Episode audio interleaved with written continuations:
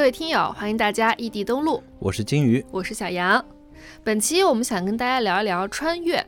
可能大家也都记得，在前些年的有一阵儿啊，穿越剧啊、穿越小说特别特别的多。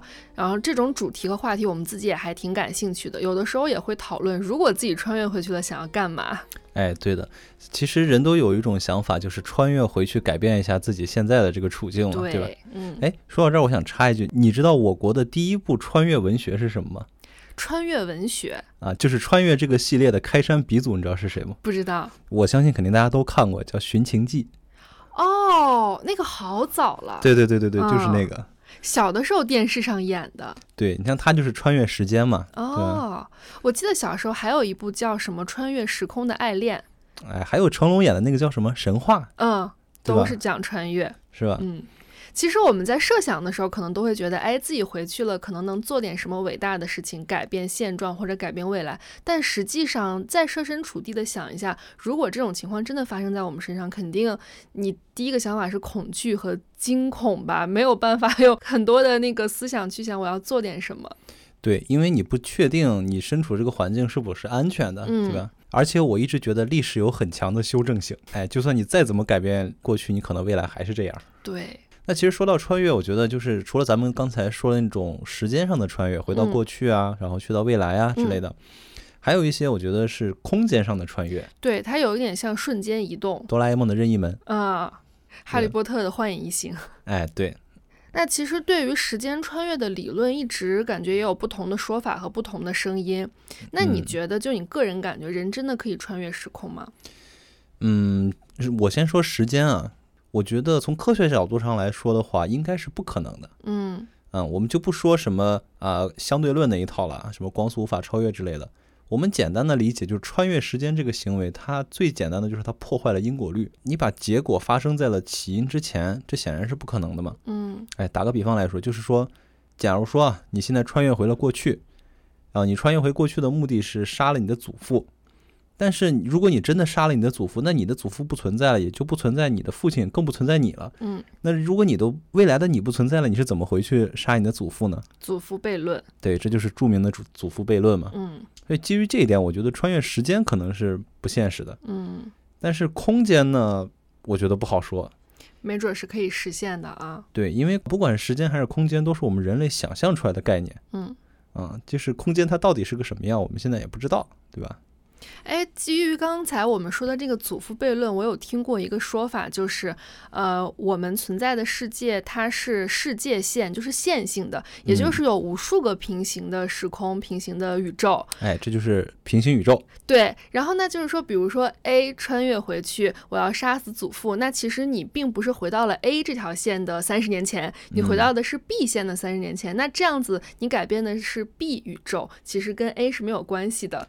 说就是这一个理论，呃，解释了实际上这个穿越时间是不受祖父悖论的影响的，也有这样的说法啊。那如果这么说的话，其实还挺有意思的，因为你相当于是有无数个宇宙嘛，对吧？对，嗯，那你改变的可能是下一个宇宙的你。对，就是有无数个了，跟你这个所在的当前这个就无关了。那这个好任性啊！我不用管蝴蝶效应，我我只要掌握了这个技能，我可以到处去。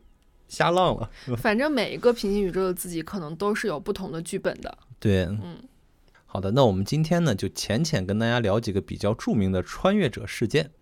那么首先第一个呢，那这个事件呢发生在二零零六年的四月二十三号这一天。这一天呢，乌克兰的首都基辅的一条大街上突然出现了一位打扮穿着都非常奇怪的小伙。为什么说他奇怪呢？因为这个人穿了一身非常老式的苏联服装。哦。哎，大家知道零六年的时候，苏联其实已经解体了嘛？乌克兰已经是一个独立的国家了。他这个行为呢，就相当于我们现在在街上看见一个人穿着一个非常古式的唐装，那这在人群中就会显得非常扎眼嘛，对吧？那这个人呢，他的名字就叫做谢尔盖，但他呢，除了穿着非常的奇怪，他身上还有另一件堪称古董级别的东西，就是他在四处闲逛的时候，他脖子上挂着的一个相机。嗯，这个相机呢，就是可以说是一个很早之前就绝版的一个相机。嗯，海鸥牌傻瓜相机，哎，比那还早。嗯，哎，大概就这么样一个人。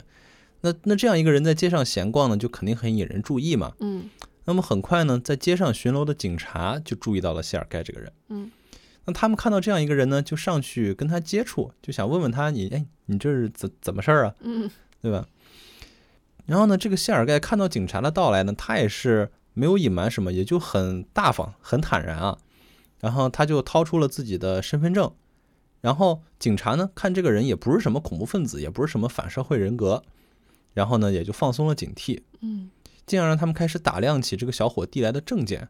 但这不看不知道啊，一看把这警察吓了一跳。这个小伙递来的证件并不是当时乌克兰基辅所使用的身份证，嗯而是一份来自于苏联五十年代的苏联的一个身份证明。哦，他的身份证也跟他的装扮一样是很复古的对，他的身份证是苏联的哦。嗯、那他这一下呢，就把警察给吓了一跳，于是对他进行了进一步的盘问。嗯那这个小伙就跟警察说啊，他自己名叫谢尔盖·波洛马伦科，嗯他刚刚正在街头与自己的女朋友一起拍照，可是不知道怎么回事，一个恍神间自己就到了这里。他请求警察将他送回去。哦哎，那警察一看你这样事儿的，他们第一反应就是说你这个人是不是精神有什么问题啊？嗯，那必然的。对那经过一番询问之后啊，警察确定这个人绝对就是精神有问题嗯，于是呢就把他带到了警察局。但是这个时候呢，警察就想着说，哎，如果你是装的，你就别装了，对吧？嗯但是呢，他到了警察局之后，他依然很坚定地说：“我就是来自于五十年代的苏联。”啊，那这下警察局的人就毛了，那就直接给他送精神病院了。嗯那在精神病院中呢，精神科医生对谢尔盖进行了详细的精神鉴定。可是鉴定的结果呢，是谢尔盖的精神完全正常，他除了有一点点惊慌失措以外，没有什么别的不对劲的地方。啊，这一下医生就开始头疼了，因为从谢尔盖的描述中啊，他听到了一个非常离奇的故事。首先，谢尔盖说他是一个土生土长的基辅人，而且还完整的向医生讲述了自己的家庭关系。嗯比如说，他有一个经营着玩具厂的厂长父亲，还有一个在做社区服务工作人员的母亲。嗯同时呢，他还有一个相恋的女友，女友今年二十五岁，叫瓦伦蒂娜。而他自己呢，是一个摄影爱好者。他向医生描述说啊，今天他本来正跟女朋友约会，顺便带了相机呢，想给女朋友拍点照片儿。可是呢，在他给女朋友拍照的时候，他看见取景框的右上角有一个奇怪的物体悬浮在空中。但当时呢，他并没有在意啊，他还是按下了快门。但是当他按下快门的这一瞬间，据他的描述，就是一阵白光闪过，他就来到了这里。哦，来到了二零零六年的基辅。对于是呢，医生就询问他说：“那我可不可以看看你的相机？”那谢尔盖自然也是欣然同意了。那这个医生呢，他其实自己也是一个摄影爱好者。那当他拿到谢尔盖的相机之后呢，他非常的惊讶，因为这款相机按理来说在三十年前就停产了。嗯那这个相机所相应的胶卷呢，自然也是不可能保存到现在的。嗯，大家也知道，就是老式相机的胶卷，它的寿命其实是很短的，对大概也就是十到十五年左右。那照他这么说的话，这个胶卷的年龄已经超过五十年了。但是当时医生手上拿着这个胶卷啊，非常的新，哎，可以说是崭新崭新的。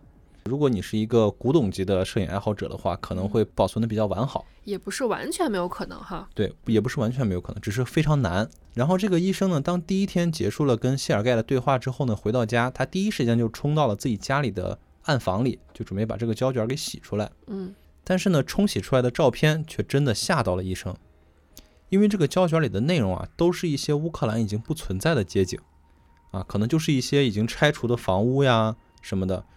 看到这儿啊，他可能觉得说这一卷胶卷的历史价值真的太大了。嗯但奇怪的点来了，就是在这些街景里面，时不时就会出现谢尔盖与这些街景的合影。哦，他刚开始只是以为这是一些人文历史价值的照片，对但是出现谢尔盖的合影之后，那不就正是说明了人家确实是来自五十年代的吗？对，这就可以说是一个铁证了，对吧？哦那这个医生看到这个洗出来的照片以后啊，就非常震惊。于是呢，他决定第二天上班的时候再去找找谢尔盖。但是第二天，关进精神病院的谢尔盖从所谓森严的精神病院里面离奇消失了。不见了。对，监控呢并没有看到谢尔盖从精神病院的病房里面走出来，也没有看见任何人进去。也就是说，谢尔盖就这么的从一个完全封闭的空间消失了。那在这之后啊，有关人员就整理出来了七条谢尔盖是穿越者的证据。那首先第一条呢，就是谢尔盖他的穿着打扮和他的证件，就是说让人挑不出来任何毛病。包括是他的服装啊、证件啊，没有任何问题。嗯就包括他的苏联的身份证也是真的，防伪啊什么的也都是没有任何问题的。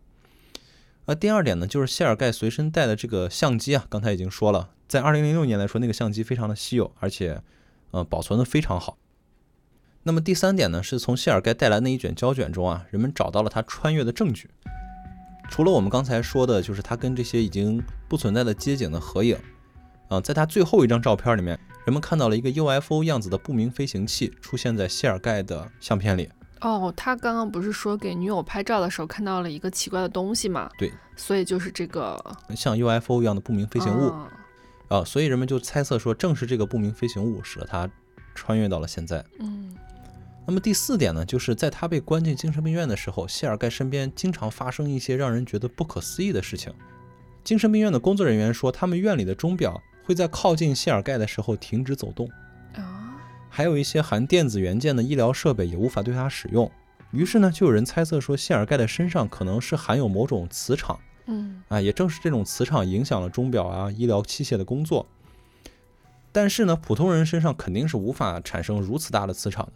那谢尔盖呢，必然是在某种强磁场的环境中待过一段时间，哎，不然也不可能对这些周围的电子设备带来如此大的影响。也有可能他就是不被这个时间规则所束缚的人呀。嗯，也有可能是我们的这条时间线对他产生了排斥反应。对，嗯、就是如果让他看到时间的话，就出 bug 了。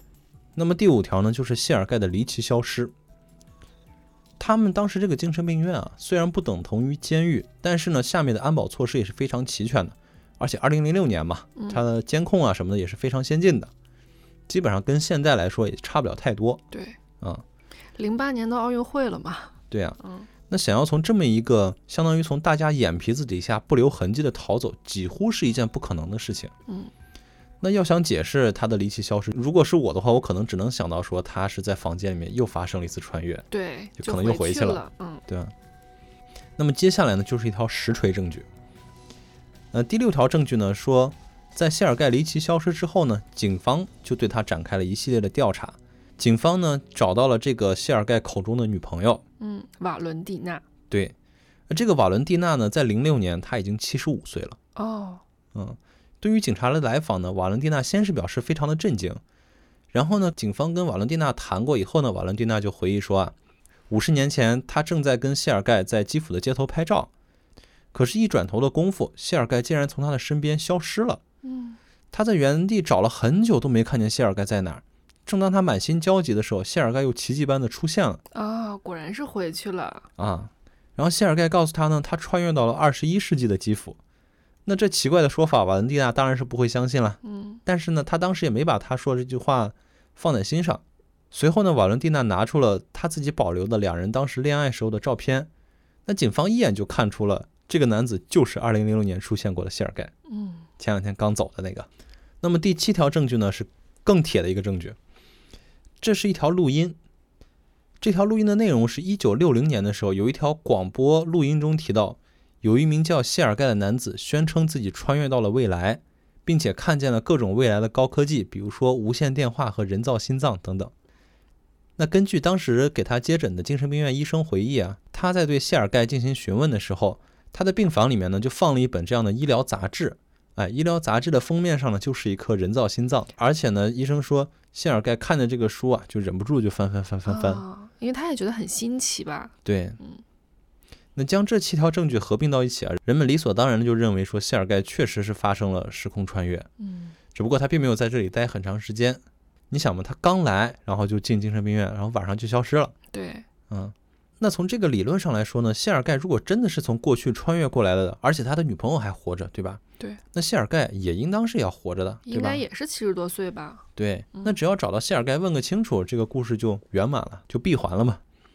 可是问题就在于，当相关的调查人员上门去找这个谢尔盖的时候，这个瓦伦蒂娜就告诉他们说啊，谢尔盖并不在现在。嗯他说啊，在那一次穿越之后呢，他们又在一起生活了很长一段时间，可是谢尔盖又在某一天突然消失了，然后呢，只给他寄了一张明信片，表示他自己已经穿越到了二零五零年的基辅。好家伙，这去了二十年后了。对，那这也就意味着二十世纪初的人们根本就找不到谢尔盖的身影，只能等到二零五零年再去探查谢尔盖的存在了。嗯，我本来还觉得他还挺幸运的，就是能在五十年代穿越到二零零六年，然后又立刻回去，也没有影响他自己本来的生活，他还可以遵循原来的生活轨迹，持续的生活。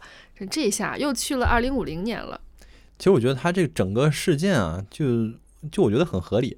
首先是包括他来到这个时间线以后，明显感觉到有很多的排斥反应在排斥他。嗯，哎，其实我觉得我们不用去想这个谢尔盖这个事儿到底是真的假的，我们不妨来想想，如果我们自己穿越到五十年后或者五十年前，会怎么样？对，哎，我觉得如果一个人从五十年前穿越到现在来的说的话，应该是很好能分辨出来的，对吧？嗯，你就比如说我们现在大街上没人见陌生人叫同志吧？对，啊，可是五十年前我们大家的语言习惯差不多就是这样吧？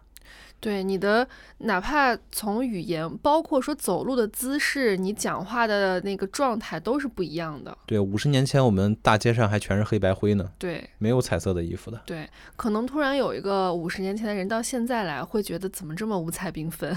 啊，对啊，他肯定会很害怕的，对对吧？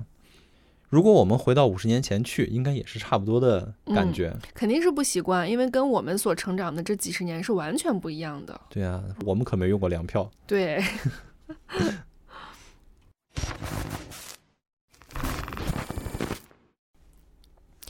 OK，那谢尔盖是属于真人真身穿越的这种啊。我接下来要讲的是另一种时间穿越，他们出现在互联网上，用网络对话的形式来给到大家一些预言，类似于我们说的预言家。嗯，舅舅党。对，第一位预言家出现在二零一零年。二零一零年呢，在日本著名的论坛二 CH 上出现了一位用户，他的用户名叫二零六二。这个二零六二啊，就代表的是他所处的时间年份。这位名叫二零六二的用户在论坛上说：“啊、大家注意了啊，我来自二零六二年，我来这里呢是为了通知大家一些很重要的事情，让大家做好准备。哎，告诉大家，我是全场唯一真预言家。对，我是开天眼的。”嗯，当然，一般网络上这种言论一出现，大家都是抱着看笑话一样的心态去看的嘛。那大家就会想，嗯那我先问问你，我看看你到底都知道些什么？你你先说说看，我们把这个当做一个基础测试嘛。你先给我说一下下一期彩票号码。对一般在天涯上就会这么说。于是呢，就有网友问他，哎，那你今天中午吃的是什么呀？这个二零六二回答说，我吃的是一个叫做宇宙冻的东西。因为是日本的网友嘛，因为我们知道什么亲子冻啊、牛肉冻，不知道嗯他所说的这个宇宙冻是一个什么样的东西。嗯，然后又有网友接着问说：“哎，那你说说有什么东西是我们以后想吃也吃不到的？”这个二零六二就说，在未来海产品，包括鱼啊、虾呀这些东西是想吃都吃不到的，因为未来海洋会被核污染，所以说海产品这些呢就都不能食用了。哦，那他就是直接点了现在呗。对，在二零一零年的时候说了这个话，那那我们现在今天来看，确实是呃有那么几分是真的了哈。哎，但是这个我觉得也还好，因为怎么说呢，就是因为有很多的游戏啊，还有影视作品啊，嗯它都有讲过这个海洋未来会被核污染。嗯，是。啊，所以这一点还不能说明它怎么样。对，然后接下来呢，就又有网友问说，那从现在开始，也就是当时二零一零年嘛啊，说到你所在的年份，也就是二零六二年，那你既然说你是二零六二年，那我就问问你，从现在到那个时候，这期间有什么重大的自然灾害发生吗？然后，二零六二回复了一串看起来并不连贯的字符，有单个的汉字，有平假名，有片假名，总之它就是连不成一个完整的话。说完这个之后呢，他就再也没有上过线。此时的时间是二零一零年十一月，这不就是个谜语人吗？对，就留下了一句暗号。哦，然后大家也觉得你这说啥呢，也看不懂。然后这个事情呢，就暂时在网络上搁浅了。然后时间来到了二零一一年三月十一号，也就是距离这个网友最后一次发言差不多过去了四个月的时间吧。日本时间十四点四十六分，在日本东北部的太平洋海域发生了九点零级的地震。哦，福岛那个是吧？对，震源深度当时是达到了二十公里，而且这次的地震引发了巨大的海啸。这次海啸呢，也对日本东北部的岩手县啦、福岛县啊等等地方都造成了毁灭性的破坏，并且是引发了福岛第一核电站的泄漏嘛。嗯，这个时候，网友们就想起了四个月前二零六二的预言，然后就有人拿出了他当时留下的那段字符，对应日语的读音，翻译出了这句话的意思。那这句话的大概意思是说，爬到山上去。那显然，地震引发的巨大海啸，似乎好像只有爬到山上去才是唯一的应对之法。于是呢，大家这时候就觉得，哦，原来二零六二当时所说的就是未来会发生一次巨大的地震，让我们到山上去来躲避这场灾难。哦，哎，其实当时海啸是还好吧，但是主要是那个核泄漏比较害怕，说如果处理不好就会成现代版的切尔诺贝利嘛。嗯，我记得我当时还看了一个纪录片儿就是讲那个核电站里的工作人员，这个工作人员跟他家里人说，我我不回去了，回不去了。对。嗯然后时间来到了二零一一年的七月份，这位二零六二再次上线。这次他说：“其实原本按照计划呢，我现在不能来你们二零一一年，我应该在二零一六年的四月十五日再出现。”他把这个年月日说的非常的清晰。我自己猜测，可能他们这个所谓的 穿越时间的秘密组织是有严格的统筹时间吧？时空管理局对，是有计划表的。嗯。然后这个二零六二说，呃，但我等不到二零一六年了，因为在二零一六年的四月份会有大事发生，我要来提前给大家预警一下。那由于上次的三幺幺地震，他说的非常准确嘛，所以网友们就赶紧问说，是不是哪儿又要地震啊，还是要干嘛的？这个二零六二说，具体是不是地震呢，我不能再说了，但是四月份会有大事，大家要注意。说完就又一次的消失了。顶级谜语人呀，这是一个。就是说了又像没说，嗯，结果呢，到二零一六年四月十四号的晚上，日本熊本发生大地震，当时的这场地震震级是达到六点二级，哦，所以当时二零六二他是说他原本是要在四月十五号来这儿旅行的嘛，来这儿时间旅行的，但是他等不及了，哦，所以提前一天，对，这个地震就是四月十四号发生的，哦，难怪他要早来，但他为啥不早？他早一天来，再早三天也行哈。对啊，其实他早一天来效果不最好吗？而且我觉得他来预警，其实也没有告诉大家怎么去应对嘛，是不是？嗯。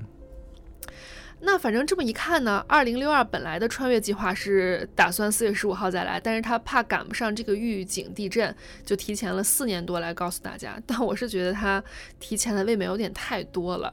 哎，我们大胆假设，有没有可能是他本来是想提前，但是他调不了那么准？哎，也有可能。嗯，你没有办法说，我一定要哪天来就哪天来了。对，嗯。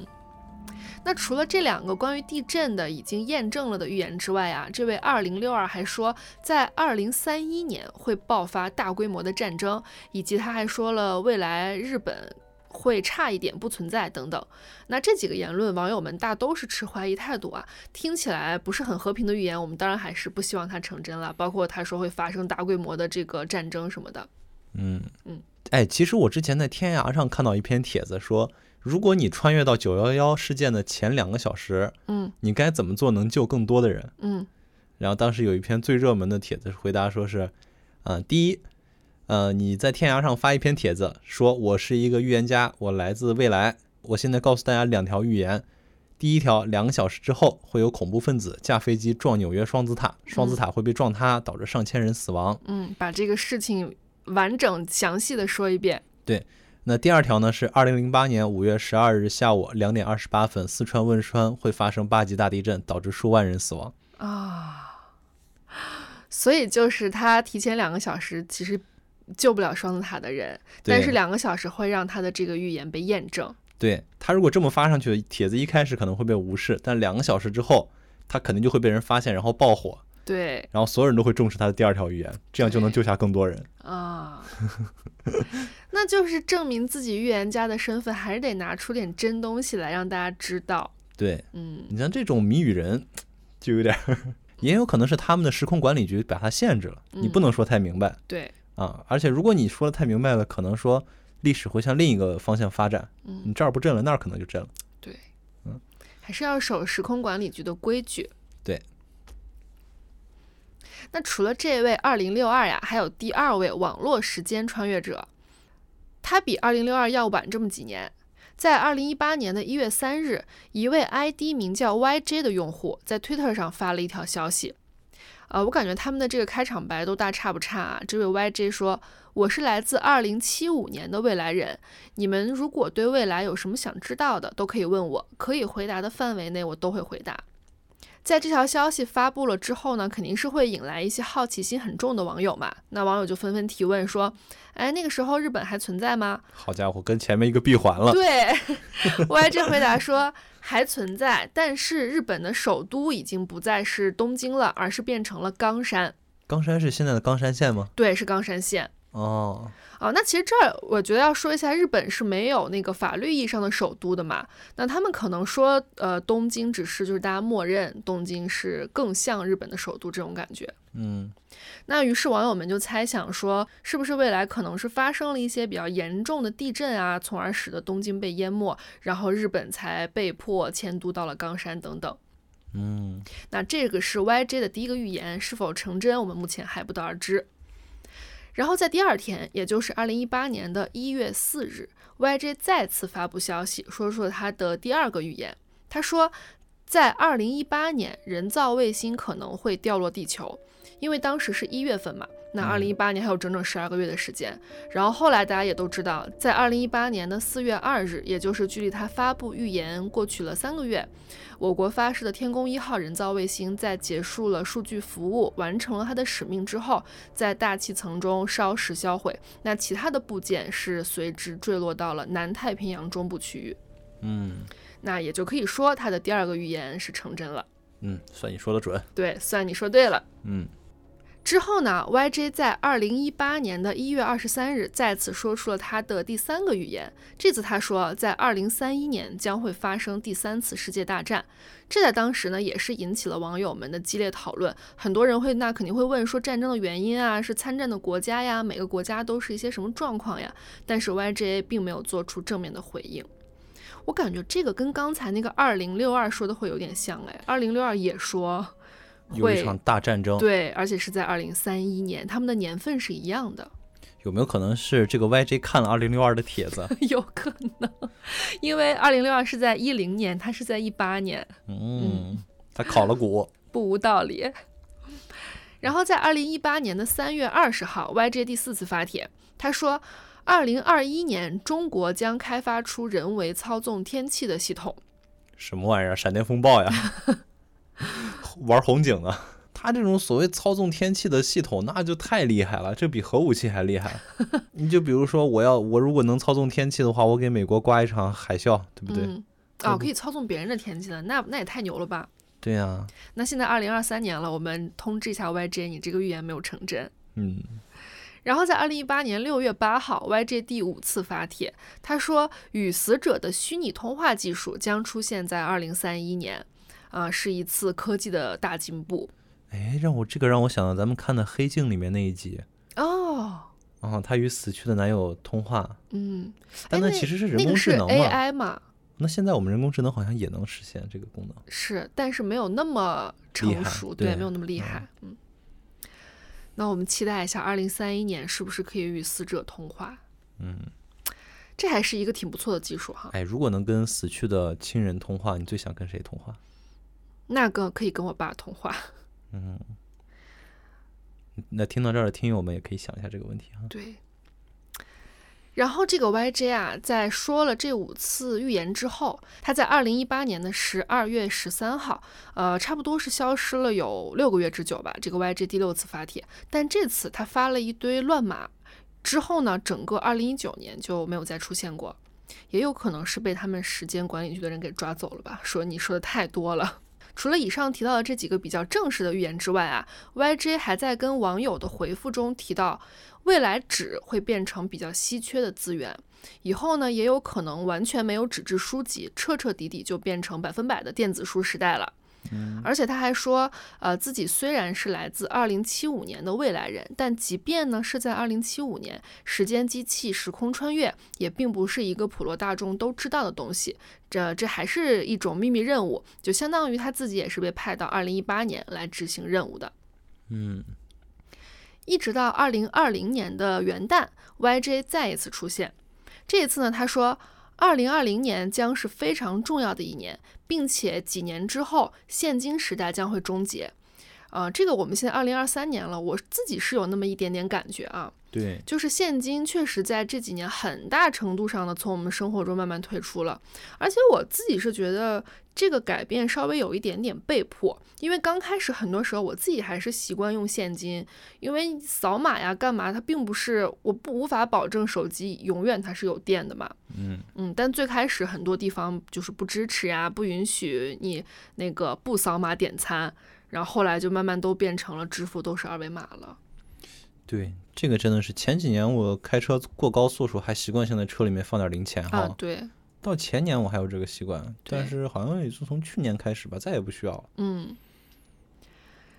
然后当时就有网友询问 YJ 说：“呃，你既然说二零二零是非常重要的一年，那具体是指哪一方面？经济、军事还是灾难？”我觉得网友们问的都还挺，就是挺挺问到点儿上的。嗯然后 YG 当时就回答说二零二零是经济以及军事都非常重要的一年。那其他的先不说，但我就觉得光这个经济下行应该是大家都共同的感受了。”那这两位就是比较有代表性的网络预言家啊、像关于地震那些，大家都是看到它确实是真的。呃，其他的有一些还是有待时间来考证啦。嗯，但我觉得这个怎么说呢？他说的都太大了，不像一个真预言家。对我不认这个真预言家。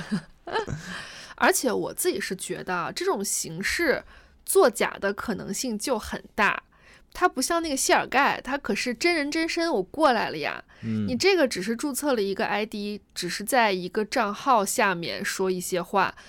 但其实我觉得我自己在平时上网的时候，也经常能在呃微博啦、豆瓣啦看到那种就是大家考古出来的帖子，什么几年前大家把那个时间标注出来，然后他就说了一些，有的时候事情很小，包括什么娱乐圈谁谁谁会怎么样，那可能就就是五六七八年前就已经说过了，就这样的事情也很多。对，嗯而且就是日本，你就说这个日本这个国家嘛，它本来地震就很多，嗯。哎，保不齐让他蒙对两个但那个四月十四号、四月十五号，我就觉得、对这个有啊点吓人。这个还挺邪乎的哈。对，这个有点邪乎了。对，嗯好，那我来给大家讲下一个事件。这个事件呢，还是发生在日本。呃，一九五四年七月的一天，位于日本东京的羽田机场迎来了一位特殊的旅客。这名旅客呢是一个白人男性，他的长相呢是标准的斯拉夫人长相。他穿着那个年代比较流行的意大利式西装，手里拎着公文包。呃，本来呢一切都很正常，机场的工作人员呢也在按照程序一个一个的审核护照啊，然后怎么的。那当询问到这位旅客的时候，工作人员向他询问，哎，这个男人也是对答如流，他声称自己呢是来日本做生意的，嗯并且呢他已经多次来过日本了，一切对话呀流程啊都非常正常。那就在工作人员准备检查完他的护照就放行的时候啊，却发现了一件奇怪的事儿，就是工作人员仔细看了这个男人的护照，这个男人护照上他的国籍一栏写的是陶乐德。哎，那工作人员就立刻警惕地看了这名男子，因为这工作人员第一想法就是说，这人是不是偷渡的，或者是非法入境的，拿了本假护照，还没做真照。然后呢，他就看着这名男子，这名男子穿着得体的西装，哎，然后呢，表情神态啊，看起来都非常放松，也不像是做贼心虚的样子。啊，于是就工作人员就试探地问他说：“据我所知啊，世界上没有一个叫陶乐德的国家。”这个男子听后呢，也不急也不恼，就皱起了眉头。他的第一反应可能是这个工作人员在刁难他，于是呢，他就义正言辞地警告工作人员说：“我们国家已经存在于这个世界上上千年了，你凭什么说它不存在？而且呢，我的护照上有多次的出入境日本的记录，你最好为你的话负责。”嗯那他这话一说呢，工作人员就觉得，哎，不像是这个走偏门的，是吧？然后呢，工作人员就看了看他的护照，发现真的，他的护照上有多次的出入日本的出入境记录。嗯但是呢，这名工作人员他同时也清楚，这个世界上绝对没有一个叫陶乐德的国家。那为了弄清楚，怕是因为语言啊、发音啊造成的误会，工作人员就拿出地图，他想让这名男子在地图上指出自己国家的位置。嗯然而，男子在地图上看了一阵以后啊，却突然一下特别生气，他气愤地指责工作人员说：“你为什么用一张假的世界地图来糊弄我？哎，你这就是在故意刁难我。”随后呢，这名男子再次强调了他多次来过日本，还让工作人员去联系他在日本的生意合作伙伴。然后工作人员呢就去联系了，但是打过去的电话是真的，呃，公司也是真的，但是对方却说不认识他，哦，而且从来没听说过他的公司。嗯嗯，那这一系列的问题啊，让男人开始怀疑自己的身份了。他说：“怎么可能呢？我每次来都是找他们合作呀，我就是来采购什么什么什么东西的。他怎么不认识我了呢？突然，对呀。然后呢，他说他曾经跟这些合作伙伴有非常密切的业务往来，但他们现在却说不认识我。这时候呢，他就开始变得困惑和迷茫起来了。然后呢，他就开始不断的给别人讲自己国家的历史，他甚至还拿出了自己国家的货币啊、身份证啊等等东西。然后工作人员呢还去仔细看了一下他的货币的，比如说他的防伪系统啊什么的，都非常的真，但是这个货币就是不存在。没见过。对，嗯啊，就相当于现在有人给你拿出了一张精美的不知道什么地方的钞票，嗯，你一摸上去你就知道它肯定是真的钞票。不是一些道具、塑料和纸片。哎，对，嗯因为真的钞票摸在手上手感就明显是不一样的嘛，嗯，对？吧？那工作人员这一下也犯了愁了，说这怎么回事儿啊？然后就又把地图拿给他说：“你要不然指一下你的国家大概在什么位置？”这个男子拿着世界地图看了又看，最后呢，他指在安道尔公国那个区域说：“我的国家差不多就在这里哦，啊，我飞到日本要花二十一个小时等等。”然后呢，他还说：“我的国家明明叫陶乐德，为什么是现在叫安道尔？”嗯机场的工作人员看他越说越真着，但是也没有办法证明他真的是来自于陶乐德这个国家，因为没有这个国家嘛，对吧？所以呢，工作人员还是说暂时把他扣留了，以非法入境的罪名关押起来。嗯说到这儿呢，奇怪的事儿就来了。那机场方面呢，当时也是迫于无奈，嗯、就暂时扣押了这名陶乐德人。他们呢，把他带到了附近的酒店内，也没有过多的难为他啊，嗯就让他在酒店里面先休息一下，我们去核实一下。但是呢，他们出于谨慎和安全考虑呢，还是在门口安排了两个人对他进行把守，嗯嗯，然后就等待警方的介入调查嘛。然而第二天呢，在他们带着警方想去找这个陶乐德人问话的时候啊，嗯他们打开房门的时候就发现打不开，于是呢，他们就去找了酒店的工作人员。酒店的工作人员拿着房卡来把房门刷开之后呢，发现房屋里面空无一人。啊，又不见了。对，而且神奇的是，连他的行李也不翼而飞了，包括他曾经交到警方手里的他的护照也不见了。那跟他有关的所有东西都消失了。对，跟他有关的一切东西都消失了，而且呢，就是整个房间里面没有任何入住过的记录嗯啊，甚至当时警方看了那个酒店房间的地毯，因为你如果人走过去的话，肯定是会是有痕迹的嘛，没有。他跟那个谢尔盖一样，哎，都是凭空消失，密室消失。对，而且这次他消失的这个酒店啊，窗户上都装有这个防盗网。嗯啊，基本上排除了他逃跑的可能性，而且现场呢也是有人把守嘛，所以说他不可能从门出来，也不可能从窗户出来，那他就是平白无故消失喽。嗯，嗯，我觉得最神奇的还是他的护照啊什么的都跟他一块儿消失了。哎，对，你说如果光是他自己的话，他可以穿越回去的时候把他的行李收拾好，嗯，但是护照他可是前一天交到警方手里的，哎，对，跟他有关的就不见了，那是谁拿走的？护照自己也能走？哎，我觉得这个就更像是这种时空排斥反应了，嗯，它不属于这个世界。对，所以就不需要你去拿，不需要你去取，只要它不是这儿的，它就会消失。嗯，那你说有没有可能是真的有一个宇宙在安道尔公国这个地方，嗯，呃，有这么一个国家叫陶乐德？有啊，我觉得这不就是咱们前面说的，就是无数个平行宇宙，对，可能每一个宇宙的世界地图大致都是这个样子的，嗯，但是并不一定你这 A 还叫 A 嘛，对，嗯，那在下一趟时间线上，可能那个地方它就是叫陶乐德。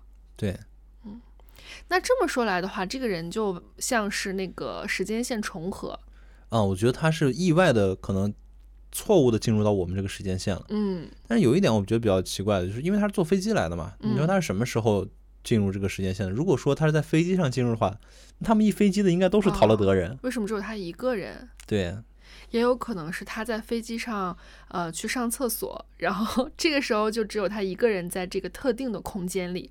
嗯，也有可能哈。我们也看过很多就是飞机整个穿越的这个故事嘛，比如说一九四一年的美国泛美航空穿越事件，这个故事就是三十年前起飞的一架飞机失联了，然后当时的家属啊什么的都很悲痛，但是呢，就是怎么也找不着飞机的残骸，就有点像马航 MH 三七零嗯这个事儿。但是呢，在三十年后的某一天，在委内瑞拉机场，突突然接到了一通通讯请求，就说我们飞机出故障了，想在你们这儿迫降。然后呢，委内瑞拉空管呢就同意了他的请求，并且安排了消防车呀什么的。但是呢，他这个飞机降落之后呢，并没有发现有什么明显的故障，它就是很平稳的降落在机场了。嗯，然后当飞机舱门打开的一瞬间，所有人都震惊了，这就是失踪的泛美航空那架飞机，失踪了几十年，三十年。然后就出现了。对，据说还有当年一些失事的家属来到这个委内瑞拉，就去认嗯，他们的亲人，结果发现真的是他们的亲人。那飞机上的人经历了什么？他们就是像平时一样，只是经历了一次飞行吗？嗯、据机长当时所说，机长当时说他穿过一片雷雨云层，嗯说因为那片云太高了，嗯、当时的飞机也飞不了那么高嘛，嗯然后如果要绕路的话，可能油会不够，所以他就选择穿过这片云层。在他穿过这片云层的时候呢，他发现自己的仪表啊什么的全部都失灵了。嗯，然后在穿过这片云层之后，他就发现自己已经到了委内瑞拉的上空。哦嗯，等于是他横跨了空间和时间。哦。那我接下来要说的这个事儿，就跟你刚刚讲的这个泛美航空的经历非常的相似，嗯，也是在飞机上穿过了一片很奇怪的云。他是不是也在百慕大飞？对，是这个事件也是在百慕大上发生的。啊。那行，来跟大家讲讲著名的百慕大三角吧。嗯我觉得百慕大三角这个地方对于我来说，就是它会出现在我童年当中的每一本那个标未解之谜题。对，只要标题是未解之谜，它指定都是有这个地方的。对，还有小时候中央几套呃中央十套放了那个探索发现。对，都是有它。对，嗯，然后这个地方确实也是发生过很多的神秘事件啊。嗯相传最广的就是那个说法嘛，说经历过百慕大的船只和飞机都会凭空消失。嗯那我要说的这个事儿呢，它是发生在一九七零年，在这一年的十二月四日下午三点，有一位名叫布鲁斯的飞行员，他驾驶他的新飞机，跟他的父亲准备从安德罗斯岛起飞，前往佛罗里达州，准备去谈生意了。然后他们这个新飞机呢是父子俩刚买的，然后听上去就是富一代跟富二代准备这个呃非常喜气洋洋的要去谈生意了。嗯虽然布鲁斯很年轻，但是他的飞行经验一点也不少。他有六百个小时的飞行时长，加上从安德罗斯岛飞到佛罗里达州这条线，他开了三年，来来回回的，怎么说也得有几十次了。然后这条线啊，飞一次大概时间是在一个半小时左右。但这次布鲁斯起飞后几分钟就开始觉得好像有点不太一样，哪里有点不对劲。当他的飞机爬升到海拔三百米左右的时候，他看到那个头顶有一小团云慢慢的变大。刚开始他以为是飞机离云越来越近了，肯所以看上去云会越变越大嘛。嗯，近大远小。对，但是其实一般来说，云层是在海拔五六百米高度的地方才会有的，这才到三百米，就按理说是不应该的嘛。所以布鲁斯就跟父亲说捣鼓，哎呀，他说今天这个云有点奇怪啊，看着。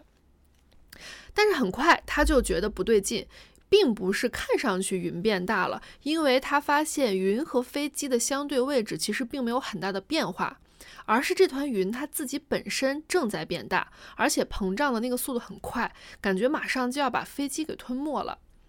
虽然感觉很奇怪，但是布鲁斯也没有多想，他加大马力想从这个云团里飞出去。那飞出去之后呢，感觉天空立刻就晴朗了。他刚想松口气，就看到他的眼前又出现了一团云。这团云跟刚才那个很像，但是大了很多。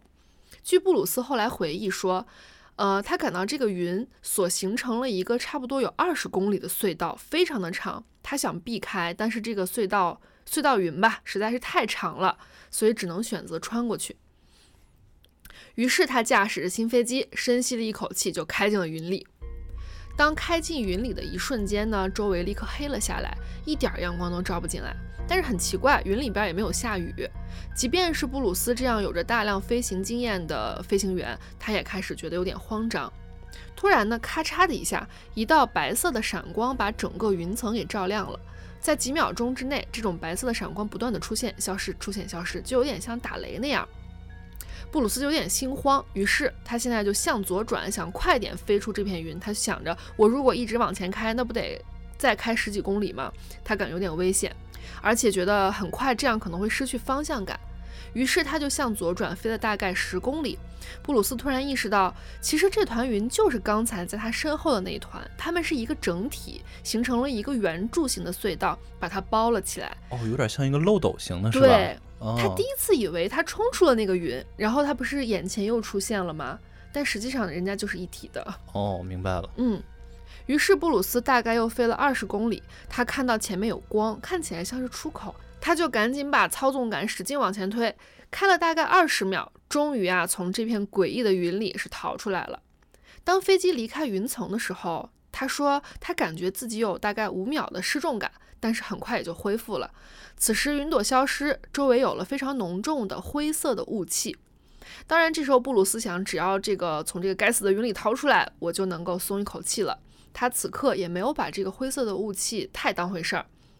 从云层隧道里出来之后，布鲁斯就赶紧联系了地面塔台。好在这个雷达还是可以用的。根据他对自己速度和时间的预估，他问塔台说：“呃，塔台，你帮我看一下，我们是不是在比米尼岛东南大概四十五英里的地方，高度大概是三千二百米的位置？”其实哪怕有误差，也不会差很多，毕竟刚才的时间和速度都是有数的嘛。可是塔台懵了，说：“你说的这个地方没有飞机啊？”布鲁斯也察觉到不对劲，而且他这个时候才意识到，飞机的周围还是弥漫着很多灰色的雾气。它只有两英里的能见度，看不到天空，看不到海洋，也没有什么闪电，也没有下雨。他此刻看向了仪表盘，发现仪表盘和控制器都在不停的闪烁，指南针开始逆时针的转圈，那就说明它在逆时针，说明它在最南极。或者说是受到了一些大磁场的干扰吧。嗯，对。大概三分钟之后，无线电响了。刚刚联系过他的塔台管制人员跟他说，我们刚才发现了一架飞机飞过了迈阿密海滩。那塔台说的这架飞机，很显然指的就是布鲁斯的飞机。布鲁斯听完震惊了，说：“这不可能啊，因为他们的航程大概是四百公里。刚才不是说了，飞这么一路是要用一个半小时时间嘛？嗯，但这次距离他起飞只用了四十七分钟，就快到目的地了。他的飞机时速大概是二百九十公里每小时，就是物理层面上的不可能，不可能到达塔台刚刚说的迈阿密海滩。嗯，他说：“你们肯定是弄错了呀。”但塔台非常肯定说：“我们确实是通过雷达看到你这个飞机是飞过了迈阿密海滩。”这个时候呢，灰色的雾也慢慢散开了。布鲁斯看到自己确确实实真的就在迈阿密海滩的上空，于是他立刻降落到了地面，查看了油箱，发现燃料只消耗了平时的一半。作为飞行员呢，这一点肯定是不可能看错的。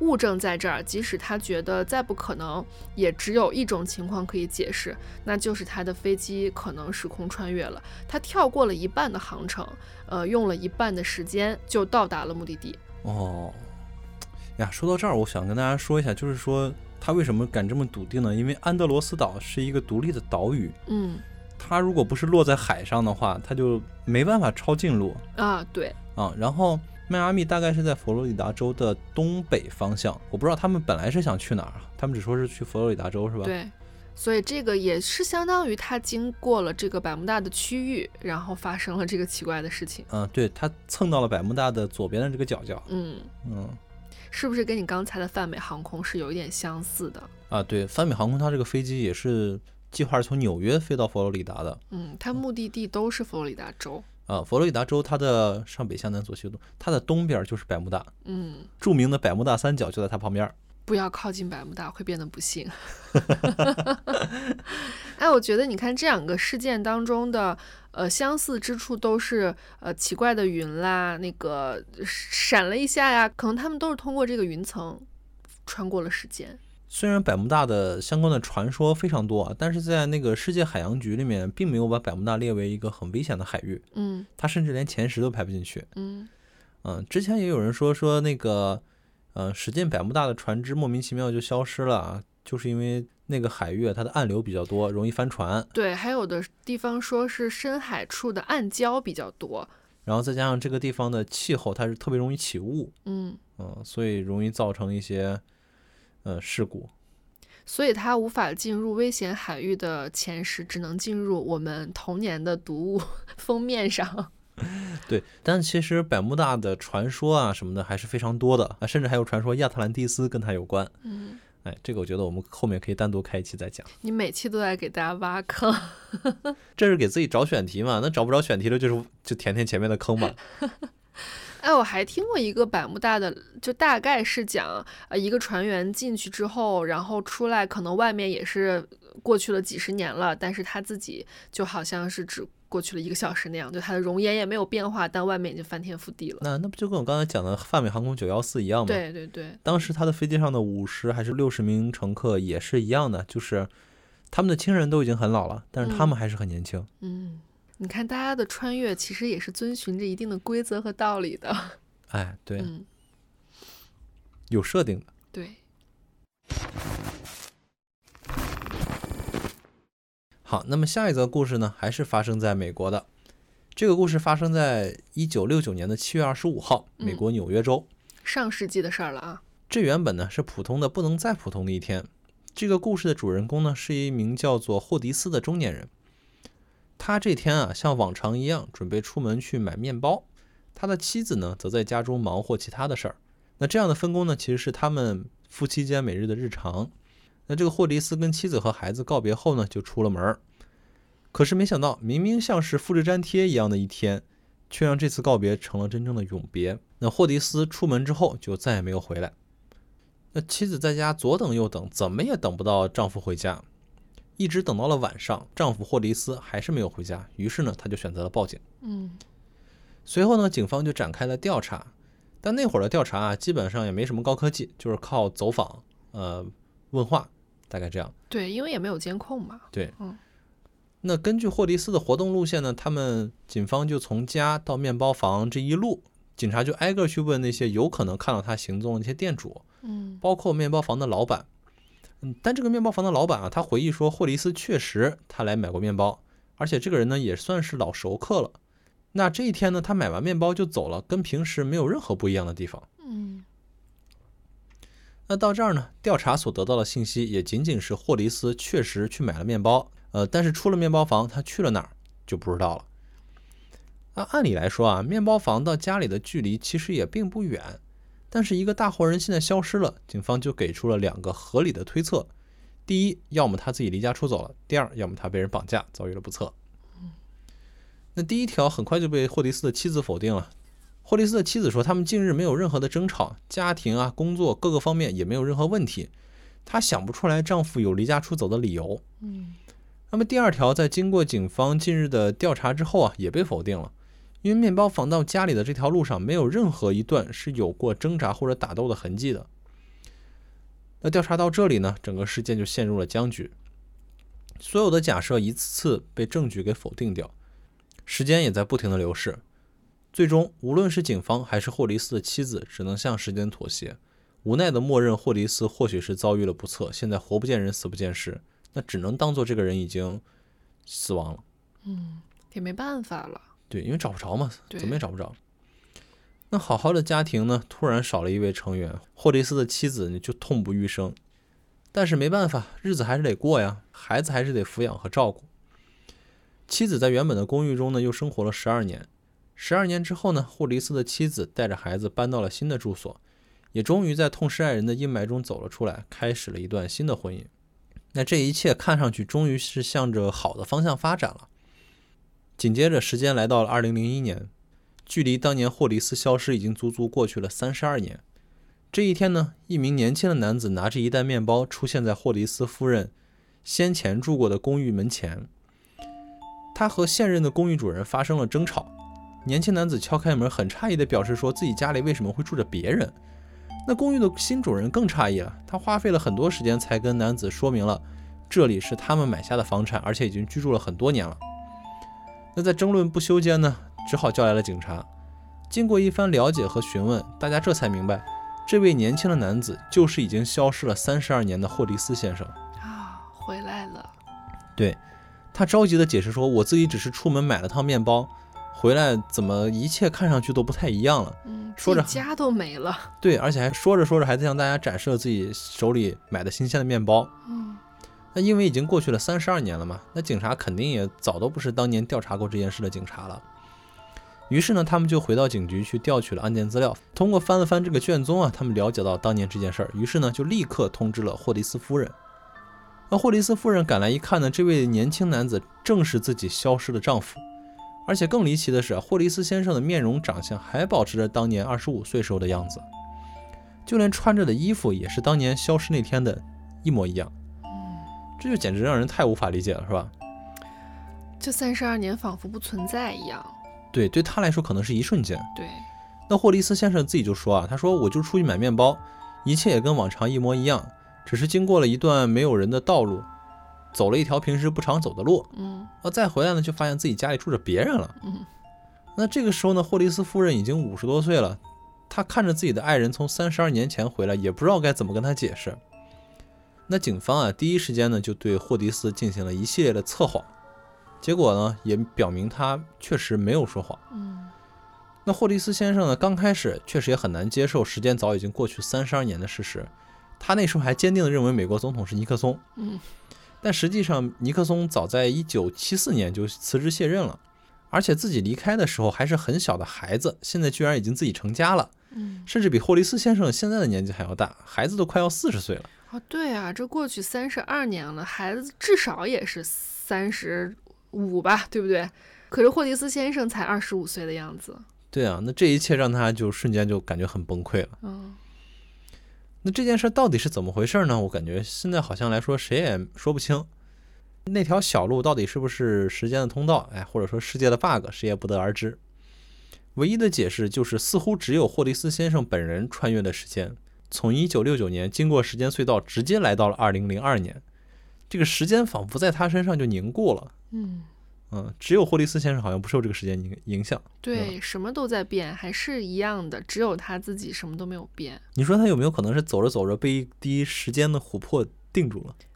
然后等到那个琥珀消失之后，他才重新开始走。对，嗯，嗯，那个都敏俊他不是会时间暂停的那个技技术 对，技能。技能，嗯 那他就很有可能是被别的人暂停了时间之后，他就没有动了，但是别的人就一直在生活。哎，但是我觉得就是时间跟空间它是密不可分的嘛。嗯，就是说，如果他是时间被暂停的话，那他在空间上应该也是一个暂停的状态。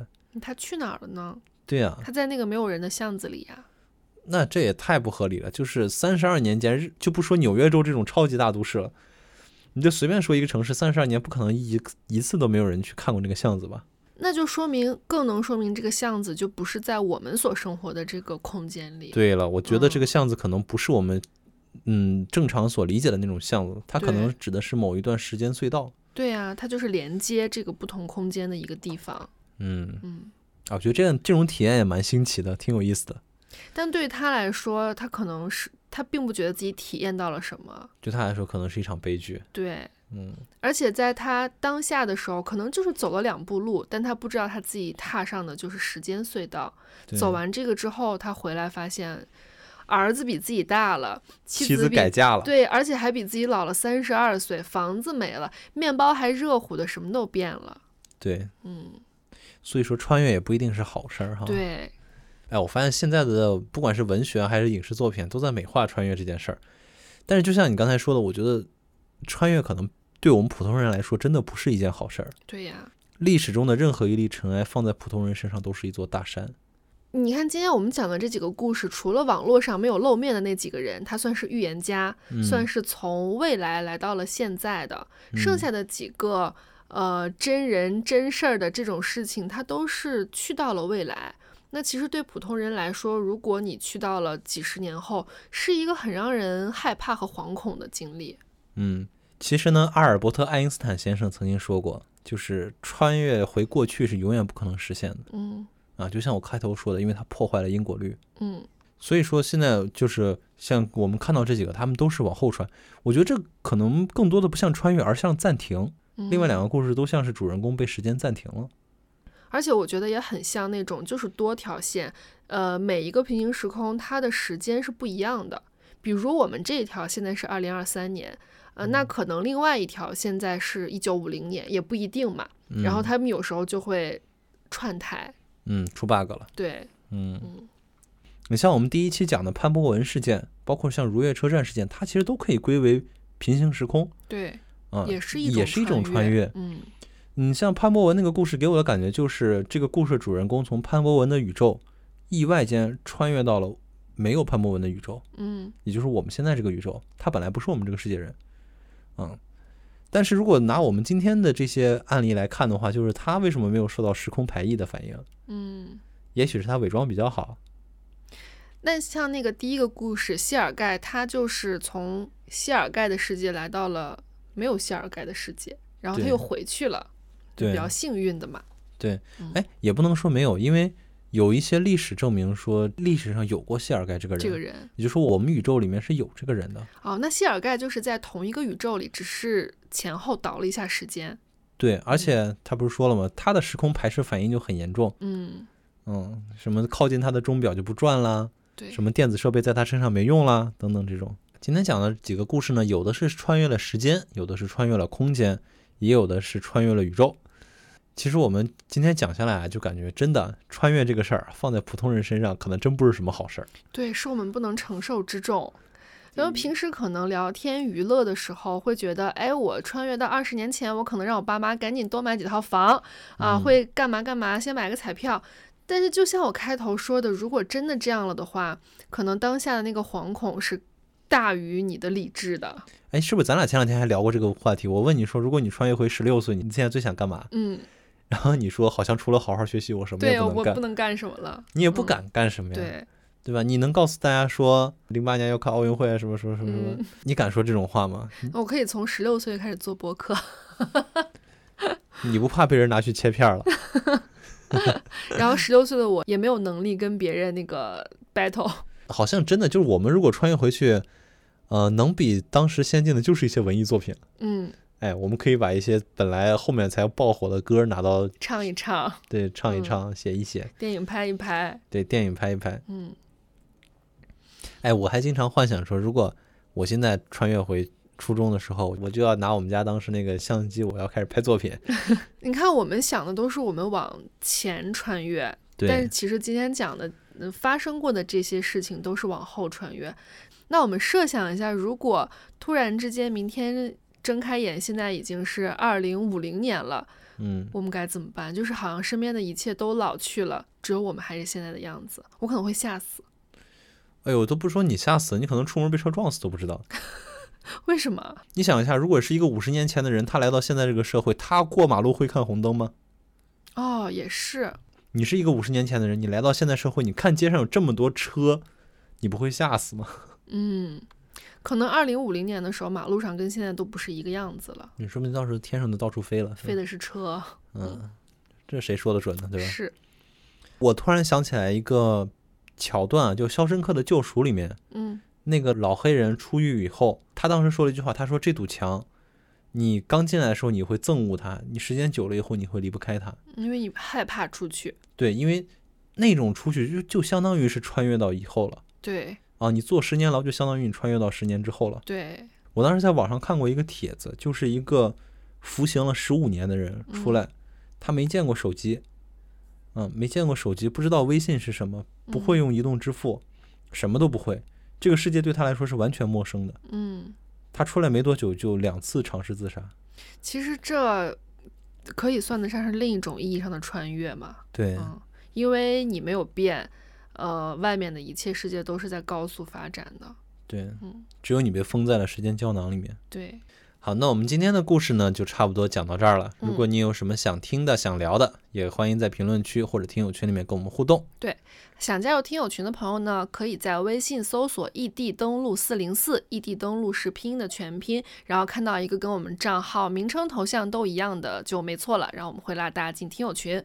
哦，那么我们的节目呢，在每周一晚上零点的时候会更新啊。也看到评论区有些朋友说晚上听害怕啊，这个呢，我们建议你在听之前呢，先看一看我们的本期简介啊，你看适不适合晚上听。如果不适合的话，留到第二天一听也是可以的。摸鱼的时候再听吧。对，嗯然后我们的节目除了小宇宙，还会在喜马拉雅、网易云音乐、QQ 音乐和苹果 Podcast 上进行同步的更新。大家可以选择自己习惯收听的平台进行订阅，以及和我们互动。好，那我们今天就到这里啦，下期再异地登录，拜拜，拜拜。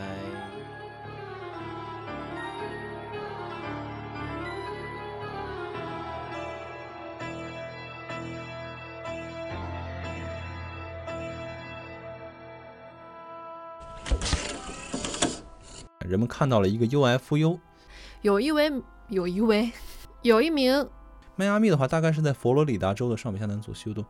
他就赶紧把驾驶盘使劲往前推，驾驶盘、操纵杆儿，他甚至还拿出了自己国标国标，然后呢，围着围着，这一天呢，乌克兰基辅的基辅的首都。